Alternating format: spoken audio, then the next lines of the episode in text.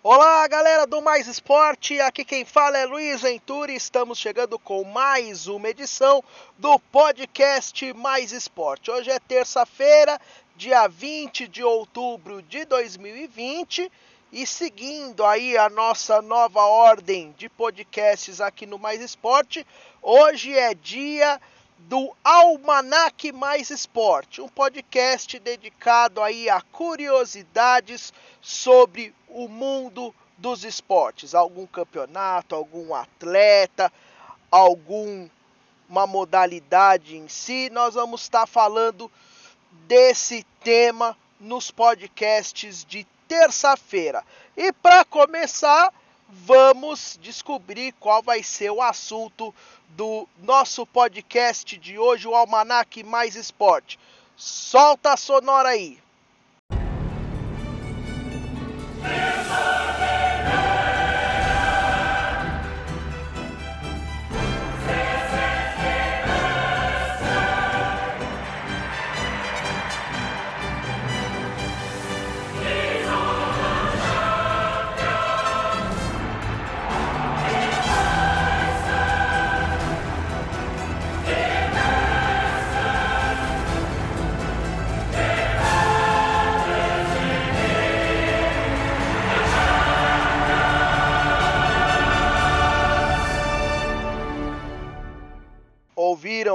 Essa música é icônica, não é? Então, o nosso tema de hoje do Almanac Mais Esporte é a Liga dos Campeões da UEFA de futebol. E por que eu escolhi falar desse campeonato, desse torneio hoje? Porque justamente hoje, dia 20 de outubro de 2020, está começando, né, mais uma temporada da competição, a temporada 2020-2021, se iniciando hoje, vai terminar só em 29 de maio de 2021 e como a gente tem feito aí nos últimos nas últimas temporadas, mais uma vez o Mais Esporte vai estar acompanhando essa competição. E aí, né, a gente vai contar um pouco para você desse torneio, né, da história, de onde surgiu a ideia, como que começou essa mudança, né, para a era moderna, o que que fez com que os dirigentes resolvessem mudar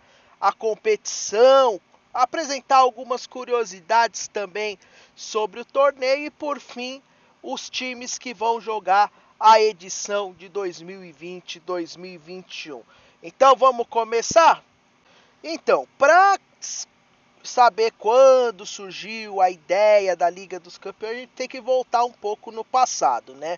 A gente sabe que a Liga dos Campeões teve a sua primeira edição disputada entre os anos de 1955 e 1956, mas não surgiu do nada a ideia de criar uma competição de clubes europeus, não, né? Tivemos dois fatos marcantes que foram determinantes para a criação da Liga dos Campeões da Europa, né?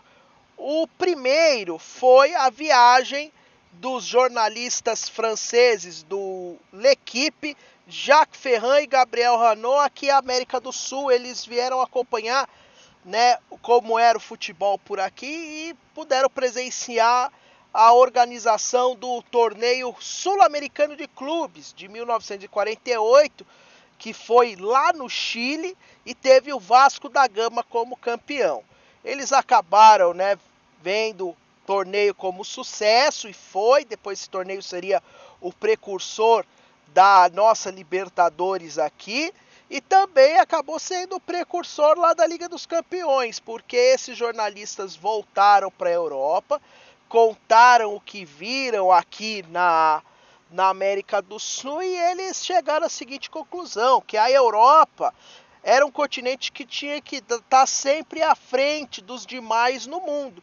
Então, se a América do Sul já organizava um torneio de clubes com os campeões de cada país, por que não a Europa não poderia organizar o seu torneio? Porque até o momento existiam alguns torneios dentro da Europa, mas nenhum torneio com esse aspecto de reunir os campeões dos países. Reunia um ou outro clube de algumas de alguns país, de algumas regiões, mas nenhum organizado para reunir todos os campeões. Então eles foram para a Europa com esse pensamento. E o segundo fato, né, que foi determinante, né, para o desenvolvimento, para a criação da Liga dos Campeões da Europa, foi uma série de amistosos que o Wolverhampton da Inglaterra realizou em 1953 pela Europa. Ele acabou conseguindo grandes resultados, ganhando de vários times da Europa, inclusive do tal de Honvéd da Hungria, que era o principal clube da época, a base daquela famosa seleção húngara de Puskas em 54. E aí os jornais ingleses, né, começaram a proclamar o Wolverhampton como campeão do mundo por conta desses resultados que que ele tinha conseguido aí nesses amistosos. Mas claro que quem não era torcedor do Wolverhampton, quem não era inglês contestou isso, né? Então, né, esses jornalistas, né, e apresentaram a ideia, né, do que aconteceu aqui no Sul-Americano de Clubes para alguns dirigentes, também né, essa indignação pela autoproclamação do Wolverhampton é, acendeu a ideia, né, deu uma animada nos dirigentes de realmente criar um torneio na Europa definir que realmente quem que era o melhor time da Europa a cada ano. E aí, em março de 1955, a ideia foi colocada em votação no Congresso da UEFA e os dirigentes aprovaram então a criação da Copa Europeia de Clubes Campeões. E em 4 de setembro de 1955 aconteceu o primeiro jogo da história, o empate de 3 a 3 entre o Sporting de Portugal e o Partizan da então Iugoslávia, né? 16 equipes participaram desse torneio, né, dessa primeira edição, que foi um formato de mata-mata.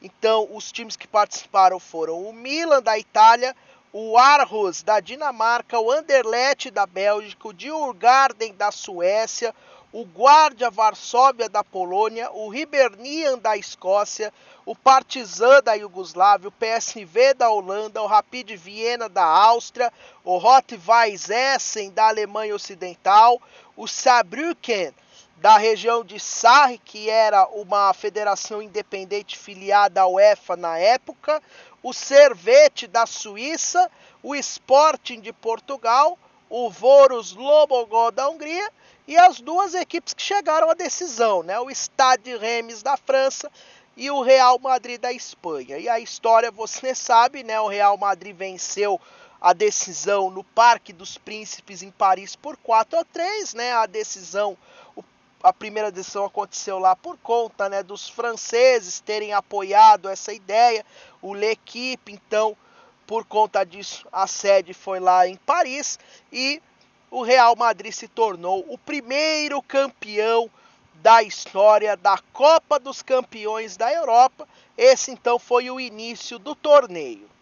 Agora a gente vai avançar um pouco no tempo, vamos lá para o início dos anos 90, para a gente contar um pouco de como é, mudou a Liga dos Campeões da Europa e surgiu né, essa nova fase que a gente conhece como a era moderna da Liga dos Campeões da Europa. Né? Esse formato que a gente tem hoje, com mais equipes, com muito dinheiro circulando e também com essas marcas que a gente tanto conhece como o hino oficial aí da Liga dos Campeões da Europa. Para isso acontecer, né, a gente precisa destacar dois fatos marcantes, né, que aconteceram lá no final dos anos 80. O primeiro deles é o crescimento do esporte como negócio. Como eu já havia comentado aqui no podcast em que eu contei a história da Supercopa da Libertadores e também no podcast em que eu contei a história da Euroliga, né? No final dos anos 80, começando dos 90, iniciou o movimento das empresas investirem em patrocínio e publicidade dentro do esporte, né? As emissoras de TV também passando a comprar e a transmitir mais as partidas de futebol, né? E dessa forma, né, a UEFA que sempre foi uma entidade muito inteligente também, como a gente já destacou aqui, à frente de outras é, entidades esportivas no mundo, sacou que eles precisavam, né, valorizar um pouco mais o seu produto, para dessa forma poder com, é, vender melhor para patrocinadores e emissoras de TV e assim também ganhar dinheiro. Então eles precisavam padronizar o torneio, porque é, era uma competição que era vista de, de forma muito desorganizada, né? Quando tinha jogo na, na Polônia acontecia de uma maneira, aí jogava aqui nos centros grandes, Itália, Espanha, Inglaterra, era de outra forma. Também tinha a questão da violência que estava é, meio que no auge, né, principalmente por conta da tragédia de Heysel, lá na Bélgica, na final da Champions League de 1985. Então a UEFA precis, é, precisava dar um jeito né, de deixar a competição com uma roupagem, né, com um visual atrativo que a valorizasse. E dentro dessa situação veio outro detalhe que está meio casado com isso, né? Que é a questão dos times grandes dos, das principais ligas na competição. Em 1987-88, né, no final dos anos 80, o grande jogador do momento no mundo era o Maradona. Tinha sido campeão do mundo com a Argentina, era o grande craque. E o seu time, o Napoli da Itália, da principal liga do mundo no momento, era o time da moda, o time que jogava o melhor futebol, que era o mais admirado. É como hoje a gente vê, por exemplo, o Liverpool, o Barcelona, o Bayern de Munique. Então, era o Maradona e o Napoli. E o Napoli foi campeão italiano pela primeira vez em 87, 88. E ele foi jogar a Liga dos Campeões, né, em 86, 87, o Napoli foi campeão, e aí ele foi jogar a Liga dos Campeões em 87, 88, com grande expectativa de chegar ao final e ser campeão. E junto com o Napoli havia um outro time que também despertava grande expectativa por ser de uma liga forte, que era o Real Madrid. E quis o destino que as duas equipes se enfrentassem logo na primeira fase. Né? Naquela época o torneio era mata-mata, do início ao fim, e não havia nenhuma regra que definia a cabeça de chave, que equipes X, Y não poderiam se enfrentar nas primeiras rodadas. Então o sorteio, o sorteio fez com que Real Madrid e Napoli se enfrentassem logo na primeira rodada. E aí o primeiro jogo no Santiago Bernabéu, sem torcida, o Real Madrid ganhou por 2 a 0. Na volta em Nápoles, com 80 mil pessoas no São Paulo, 80 não, 60 mil pessoas no São Paulo, o Napoli empatou por 1 a 1 e deu adeus da competição. Ou seja, o jogo que todo mundo esperava que fosse acontecer lá na final, aconteceu logo no primeiro jogo. A equipe mais badalada da época caiu fora e acabou despertando é, um certo desinteresse pelo restante da competição, porque a Itália era a grande liga, né, era onde movimentava mais dinheiro e, claro, se não tem time italiano, não vão querer transmitir os jogos lá para a Itália. Então esse fato despertou o interesse, despertou a seguinte pensamento na UEFA a gente precisa criar um regulamento, uma forma em que esses times que têm mais mídia, que têm mais audiência, possam realizar mais jogos e dessa forma gerar mais receita, né, para para todo mundo. E aí juntou, né, a fome, o desejo com a necessidade e a UEFA então deu início ao plano de marketing que mudou a história da Liga dos Campeões da Europa.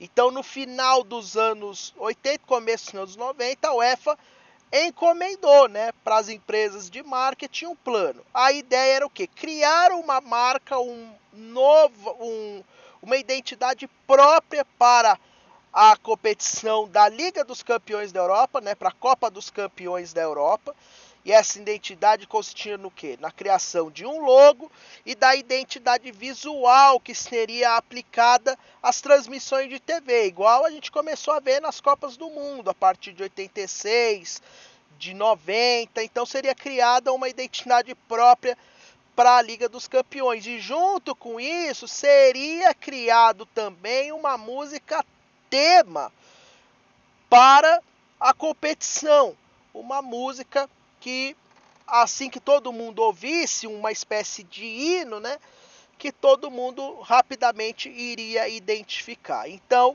foi dado início a esse projeto. A UEFA encomendou o hino e uma identidade visual para a nova Liga dos Campeões da Europa. E além da criação da identidade visual né, e do hino para a Liga dos Campeões, a UEFA também decidiu alterar o formato de disputa, né? Como eu falei, né, era ruim para a UEFA que as equipes grandes se eliminassem logo nas primeiras rodadas e ela queria que tivesse mais duelos entre essas equipes lá nas fases agudas, perto da final da competição. Então a UEFA introduziu uma fase de grupos, né? A partir do momento que restassem apenas oito equipes na competição, né, na teoria as principais equipes, elas se enfrentariam em formato de grupo, dois grupos de quatro, e os vencedores de cada grupo passariam a decisão disputando o título. Então esse formato ele foi introduzido na temporada 91-92, em que o Barcelona foi campeão diante da Sampdoria. E na temporada 92-93, em que o Olympique de Marseille foi campeão diante do Milan, foi introduzido então a marca, a identidade visual e o hino da Champions League. E aí é nesse ano, nessa temporada, que tem o marco zero e é considerado então o início da era moderna da Liga dos Campeões da Europa. Então agora vamos contar um pouquinho da história do hino e também da marca, né? O, o hino da Liga dos Campeões da Europa, a UEFA é, contratou o compositor Tony Britten, né, para fazer a composição da música, né? Antes de contratar ele, a UEFA chegou a pensar em utilizar a música We Are the Champions do Queen, chegou a cogitar que os três tenores, né, o Pavarotti, o Plácido Domingos e o José Carreiras, que eram muito famosos na época, compusessem também o hino, mas aí o, o pessoal achou melhor começar do zero né, e contratar uma pessoa para construir algo inédito, algo realmente único para a Liga dos Campeões. E aí foram procurar o Tony Britten, mas fizeram algumas exigências para ele. A primeira é que a letra da música fosse em três, nos três idiomas oficiais da entidade, ou seja, alemão, inglês e francês. A segunda exigência é que esse hino tivesse uma versão orquestrada, ou seja, sem música, só com a, os instrumentos musicais. A terceira exigência é que na versão cantada o fosse a, o canto feito por um coral, não por uma única pessoa.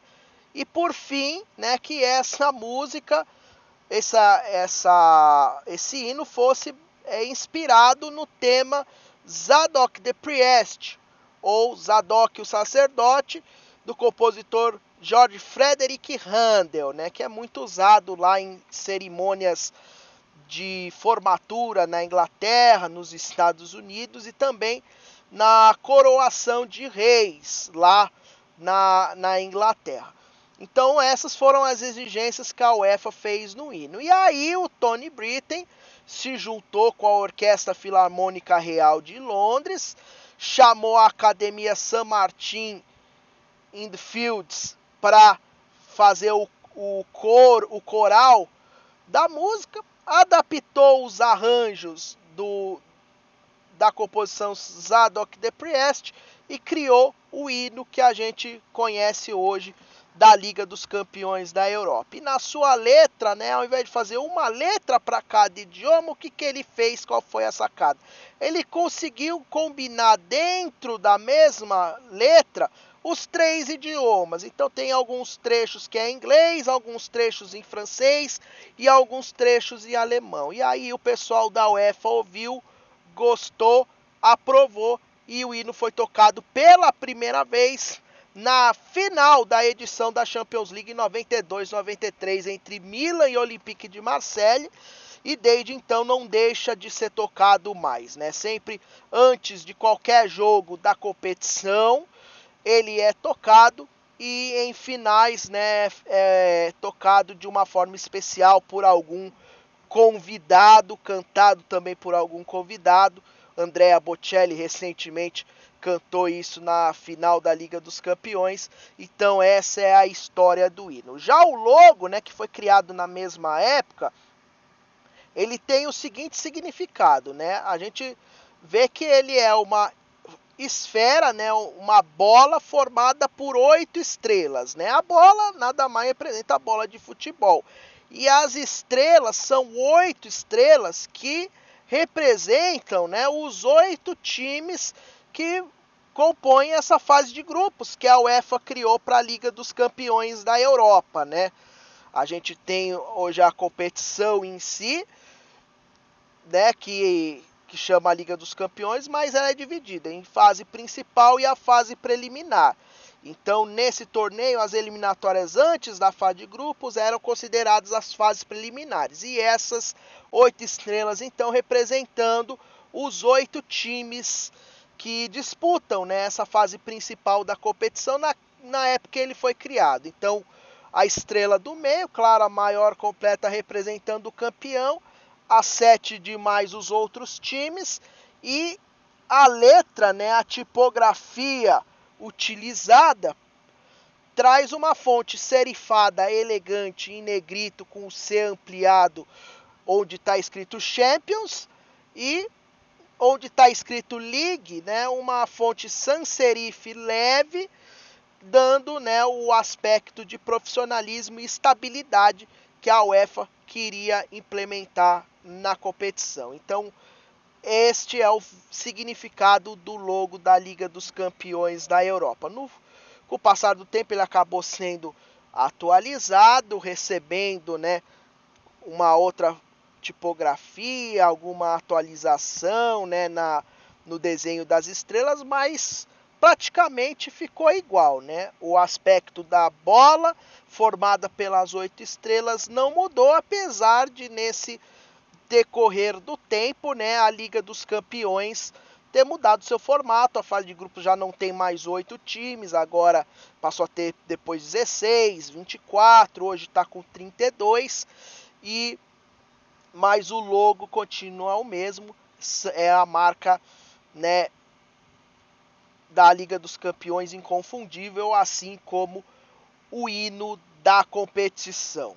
E para terminar essa parte aí da história da Champions League, né, nós precisamos falar do futuro, né? Porque ao longo desses anos, né, ela começou em 1955, agora estamos em 2020, ao longo desses anos, né, ela se modificou bastante, teve o formato alterado, como a gente mesmo citou, né, a fim de atender a demanda de patrocinadores e clubes. Então, a fase de grupos, né, o torneio que era mata-mata passou a ter fase de grupos, e essa fase de grupos passou de a ter primeiro oito times, depois 16, 24, até chegar aos 32 que é atualmente. O torneio que era exclusivo para campeões também já não é mais, passou a ser recebeu os vice-campeões de algumas ligas, depois os terceiros colocados, por fim os quartos colocados das principais ligas. Outra mudança que teve foi a criação de rankings para definição de cabeças de chave e de clubes classificados direto à, à fase de grupos, né, para evitar né, que voltassem a acontecer situações como aquele Real e Nápoles que eu já citei. E para 2024, né, já está sendo estudada uma nova mudança na Liga dos Campeões da Europa proposta pelos clubes, que é a criação do sistema de acesso e rebaixamento na Liga dos Campeões, né? Hoje, como a gente conhece, né, os clubes se classificam para disputar a Champions League a partir da colocação conquistada em seu campeonato nacional. Então, a ideia é o seguinte, né? A partir de 2024, os clubes não iam precisar mais estar entre os primeiros colocados de suas ligas para se classificar para a Champions League. Alguns clubes, né, levando em consideração a tradição deles e a importância deles para os patrocinadores, né, e para a mídia, já estariam com as suas vagas garantidas na fase de grupos da Liga dos Campeões e não seriam rebaixados, iriam disputar a competição todo ano. E sobrariam algumas vagas, né, em que aí sim essas vagas seriam preenchidas pelas equipes vindas da Liga Europa, né, que serviria como a competição de acesso.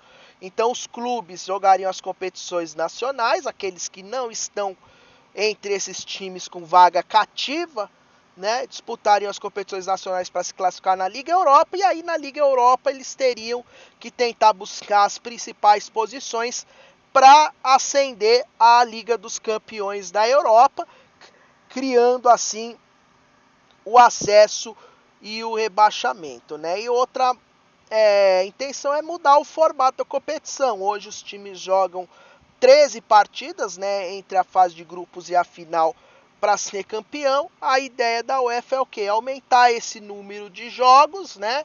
Quem sabe aí ampliando os grupos, em vez de ter quatro em cada grupo, ter seis times, oito times, né?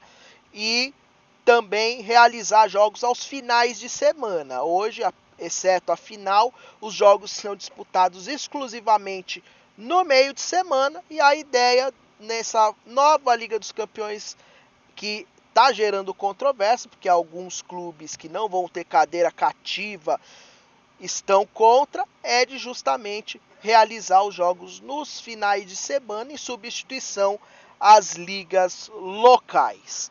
Bom, agora vamos para a parte das curiosidades, né, que eu havia prometido. Vamos aqui apresentar algumas curiosidades, alguns recordes da Liga dos Campeões. Alguns você já deve saber, outros acho que ainda não. Então vamos lá. Primeiro, os campeões. Até hoje na história da Liga dos Campeões, 22 times já conquistaram o título de 55 até 2020. O maior campeão, você sabe, é o Real Madrid com 13 taças conquistadas. Além do Real Madrid, né, já conquistaram o troféu da Liga dos Campeões os seguintes times. Vamos lá então, por ordem de títulos que eles têm. Então temos com sete títulos na sequência do Real Madrid o Milan com sete, o Bayern de Munique e o Liverpool com seis, o Barcelona com 5, o Ajax com 4, a Inter de Milão e o Manchester United com 3 títulos cada, Benfica, Juventus, Nottingham Forest da Inglaterra e Porto de Portugal, dois títulos cada, e com um título cada, o Aston Villa da Inglaterra, o Borussia Dortmund da Alemanha, o Celtic da Escócia, o Chelsea na Inglaterra, o Estrela Vermelha da Iugoslávia, atual Sérvia, o Feyenoord da Holanda, o Hamburgo da Alemanha, o Olympique de Marselha da França, o PSV da Holanda e o Steaua Bucareste da Romênia. Já por países, né, o ranking de títulos traz 18 para a Espanha, 13 para a Inglaterra, 12 para a Itália, 8 para a Alemanha, 6 para a Holanda, 4 para Portugal e um título para a Escócia, um para a França, um para a Romênia e um para a Sérvia. Agora, de jogadores, o atleta que mais partidas disputou na história da Liga dos Campeões é o goleiro Iker Casillas, que fez 181 jogos somando as suas atuações por Real Madrid e Porto, né? Esse recorde deve ser batido nessa temporada caso a Juventus e o Cristiano Ronaldo consigam ir longe no torneio, porque ele tem 174 jogos, né? Ou seja, tá aí a 7 de igualar o Iker Casillas. Então, esse ano podemos ter uma mudança aí no jogador com o maior número de jogos na competição. E eu falei do Cristiano Ronaldo, né? O Cristiano Ronaldo falou em gol na Liga dos Campeões, é com ele mesmo. Ele detém os seguintes, as seguintes marcas. Ele é o jogador que mais gols marcou na história da competição, 131 gols. Ele é o jogador que mais vezes foi artilheiro, sete vezes artilheiro da competição. E ele também é o jogador que mais gols marcou em uma única edição do torneio. Em 2013, 2014, ele marcou 17 gols. Então, falou em gol, Cristiano Ronaldo é o cara. Ainda sobre jogadores, o mais velho a atuar na Liga dos Campeões que a gente tem aqui o registro é o goleiro italiano Marco Balota, que tinha 43 anos e 253 dias quando ele jogou a partida Lazio e Real Madrid em 11 de dezembro de 2007. Ele era da equipe da Lazio. Já o mais novo que a gente tem registro também é o jogador mais novo a marcar um gol na história da Copa dos Campeões da Europa. É o Włodzimir Lubanski, do time polonês Gornik Zabrze, que tinha 16 anos e 258 dias quando marcou um gol contra o Dukla Praga, né? Jogou e marcou um gol contra o Dukla Praga em 13 de novembro de 1963. Agora, se a gente considerar só a era moderna da Liga dos Campeões, o jogador mais novo a entrar em campo foi o o Peter Ofori Quaye, do Olympiacos. Ele tinha 17 anos e 195 dias quando ele jogou a partida contra o Rosenborg em 20 de janeiro de 1997.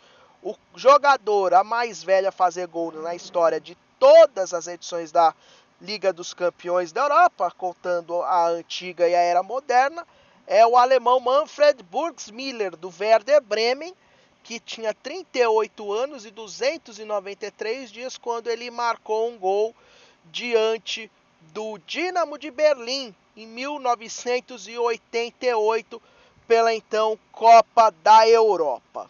E na era moderna, né, o mais velho a marcar gol foi o Totti, com 38 anos e 59 dias contra o CSK Moscou em 2014, dia 25 de novembro, e o mais novo foi no ano passado, o Ansu Fati do Barcelona, com 17 anos e 40 dias, no jogo contra a Inter de Milão no dia 10 de dezembro de 2019.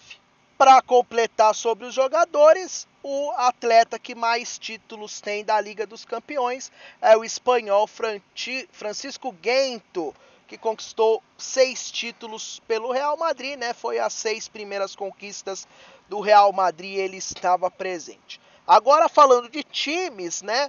Até hoje na história de toda a Copa Europeia dos Clubes Campeões e Liga dos Campeões, 524 clubes já disputaram pelo menos um jogo, né?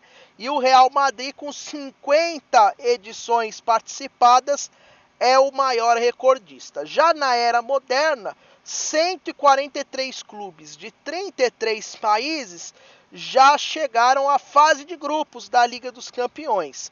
E o Real Madrid e o Barcelona, com 25 aparições na fase de grupos, são os recordistas neste quesito aí. Então vamos conhecer os grupos da edição 2020-2021 para a gente poder encerrar.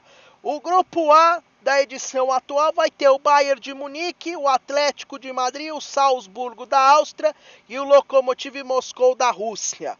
O grupo B tem Real Madrid da Espanha, o Shakhtar Donetsk da Ucrânia, a Inter de Milão da Itália e o Borussia Mönchengladbach da Alemanha. O grupo C tem o Porto de Portugal, Manchester City da Inglaterra, o Olympiacos da Grécia e o Olympique de Marselha da França. O grupo D tem o Liverpool da Inglaterra, o Ajax da Holanda, a Atalanta da Itália e o Midtjylland da Dinamarca, que é um dos quatro estreantes nessa fase de grupos aí da Champions League. No grupo E nós temos o Sevilha da Espanha, o Chelsea da Inglaterra e outros dois estreantes, né? O Krasnodar da Rússia e o Rennes da França, completando então três times por enquanto. O grupo F tem o Zenit da Rússia, o Borussia Dortmund da Alemanha, a Lazio da Itália e o Clube Bruges da Bélgica. O grupo G tem a Juventus da Itália, o Barcelona da Espanha, o Dinamo de Kiev da Ucrânia e o Ferencváros da Hungria.